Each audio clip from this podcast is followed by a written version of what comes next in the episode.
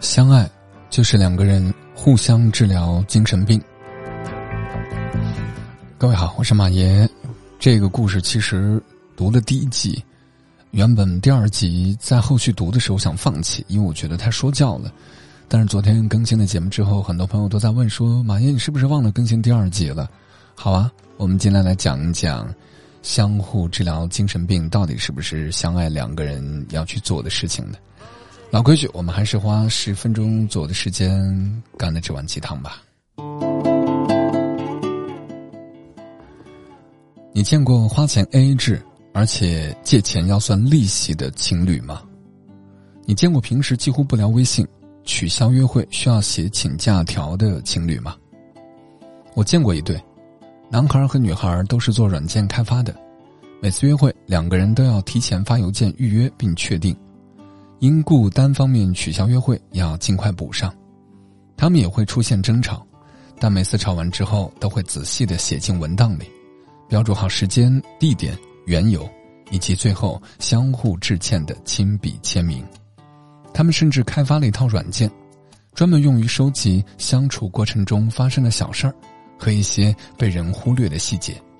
比如，女生的记录有：三月五日第一次见我的妈妈，向来是牛仔裤加衬衫的你，居然破天荒的穿了一身笔挺的西装，让我觉得你很重视这次见面。五月八号，我们偶遇了一个小孩儿，你扮鬼脸逗他笑的时候，我也笑了。而男孩的记录有：九月二十四日，我感冒发烧了，结果你半夜给我送药，被我吼了两句，你撅着嘴说：“我偏要送，我有病好吧？”十一月十日，一起吃饭，点了蒸鱼和大虾，你盯着鱼看了好半天，突然问我这条鱼是公的还是母的？那些近乎冷酷的规则，就像是交往过程中的执法者。会让他们的感情和生活未尽分明，而那些好玩的小事儿，就像感情里的绿灯，会让人瞬间对这段关系充满信心。那么你呢？一遇到爱情，就像刚刚出门的猫咪，见到爱情这只老鼠，就恨不得捅进肚子里珍藏一辈子，弄丢了就哭得撕心裂肺，藏好了又患得患失，然后不自觉的变得无理取闹、自私。而这时，孤独、想念、占有欲，会把你变成一个容易失控的神经病。你在生气的时候说决绝的狠话，然后劈头盖脸的指责他，以期要一个满意的答案。可问题是，不可一世的样子，不可一世的样子，并不能让对方多爱你一点。毕竟，生活不是偶像剧，摆出一副很臭屁的样子，任谁都可爱不起来。不要整天说你爱我。就得为我这样或者那样。事实上，和你谈恋爱的是一个和你没有任何血缘关系的人，他和你一样是一个家庭的宝贝，是某个家族的希望。他不是你的再生父母，更不是你的佣人。他既有让你心动的优点，也有让你抓狂的缺点。他既愿意为你改变，也有他自己的坚守。你要做的是尊重，而不是约束。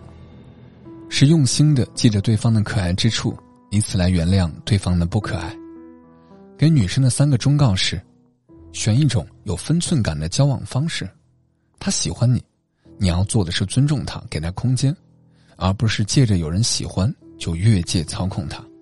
二，选一个精神上和你门当户对的恋人，不要跟你俯视的人谈恋爱。一旦发生了摩擦，你就会摆出理直气壮的样子。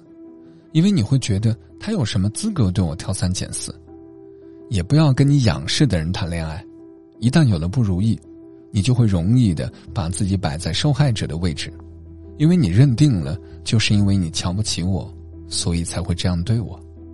三，不要整天追着对方问你是不是真的爱我这种问题了，当你把注意力、时间、金钱更好的用在自己身上，让自己变好，你是不是真的爱我这种问题？就轮到对方来操心了。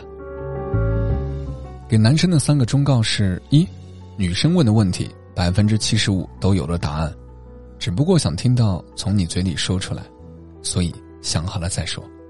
二，只要他还愿意跟你对话，无论他说的话有多狠，都是在等你去哄他。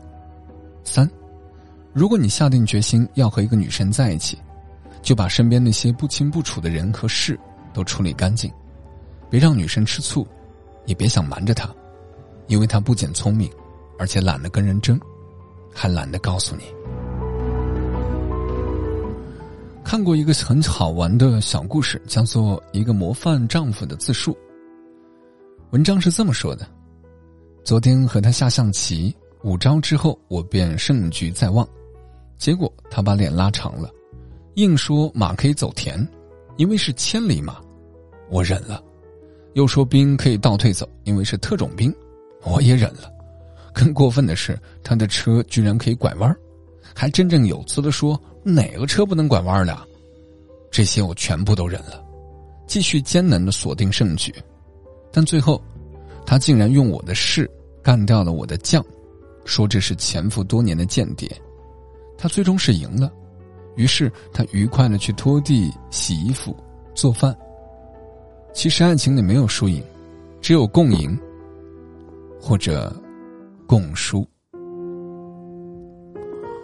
年轻的时候泛滥的情绪，经常会挑拨恋人之间的关系，让你变得好斗善战，让你错误的以为，只要逼着对方服软，就能证明他是真心的，只有寸步不让，才能证明自己是有尊严的。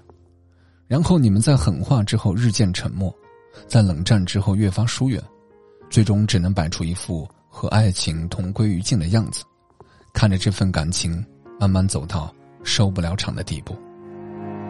威廉·詹姆斯曾说过：“两个人在茫茫人海中相遇，其实是有六个人在场，即各自眼中的自己，各自眼中的对方，以及各自真实的自我。这也注定了相爱容易。”相处很难，所以很多情侣关系的走势是这样的：一开始如胶似漆，恨不得分分秒秒；慢慢的觉得对方的光环渐渐暗淡了，在慢慢的生活中越来越频繁的出现“你要这么想，我也没办法”和“都是因为你我才这样做的”抱怨，以及“你想多了”和“我没有说过”这样的辩论，随之而来的是不断升级的战争。女生因为男生的某些言行生气，男生解释了几句，但心里不服气。女生不断的强调，惹他生气不是事情本身，而是男生的态度。男生开始不耐烦，觉得女生在小题大做，是在无事生非。女生觉得男生变了，变得不爱自己，最后谁也说服不了谁，只是等着对方服软。吵架谁不会呢？发脾气谁不会呢？难的是在吵架的最高潮，有人勇敢的结束这场战役，阻止了伤害的扩大。那句能让你瞬间崩溃的话，到嗓子眼儿的时候被他咽下去，局面被他控制住。我愿意给你伤害我的权利，但我坚信你不会这么做。即便你做了，我也相信不会有第二次。我知道你身上有哪些臭毛病，也知道自己没好到哪里去，所以我愿意改一些。你也会改一些。我们逐渐意识到，原则和底线不再那么死板，妥协和退让也不意味着软弱。我们或多或少的失去了一部分自我，但都甘愿认为是爱的代价。愿你在这个必须拼得你死我活的世界里，拥有一份不怕变质的感情；也愿你有幸在某人平淡无奇的生命里，做一个闪闪发光的神经病。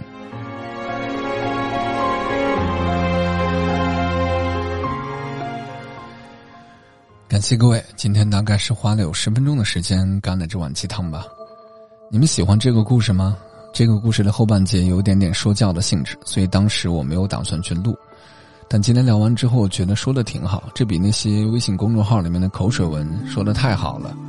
他的总结也总结的特别好，爱情真的是一开始分分秒秒在一起，慢慢的光环暗淡，再慢慢的开始吵架，开始抱怨，我是因为你才变成这样。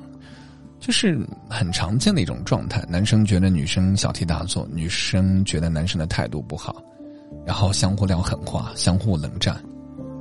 我不知道你们的爱情是怎样。我觉得作者说的就是我的爱情，我的爱情经历过这些事儿。当然了，我也经历过一些其他性质的爱情，它的处理方法可能跟这种常见的不一样。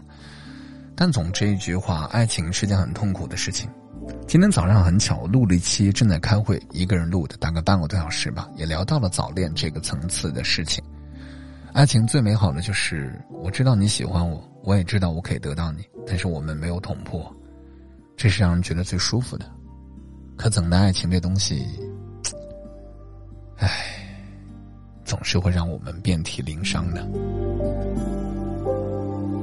最后有一句话，我觉得说的挺好的。他说：“我愿意给你伤害我的权利，但我坚信你不会这么做。即使你做了，我也相信不会再有第二次。我知道你身上有哪些臭毛病，也知道自己没好到哪里去，所以我愿意改一些，你也会改一些。在下一段感情当中，我一定会把这番话告诉我的另外一半。对，我相信一切的一切，我也相信你不会再伤害我。可是。”很多爱情就死于第一次的伤害。有的时候，人与人之间的伤害，不是行为举止，而是一件事、一个讲话、一个三观的展现，就会让你觉得他怎么变得这么大，变得让你不认识，变得让你有点陌生感。其实真的挺可怕的。行吧，今天就聊这么多，希望这个故事能够对你有所帮助。我是马爷。该说再见了，拜拜。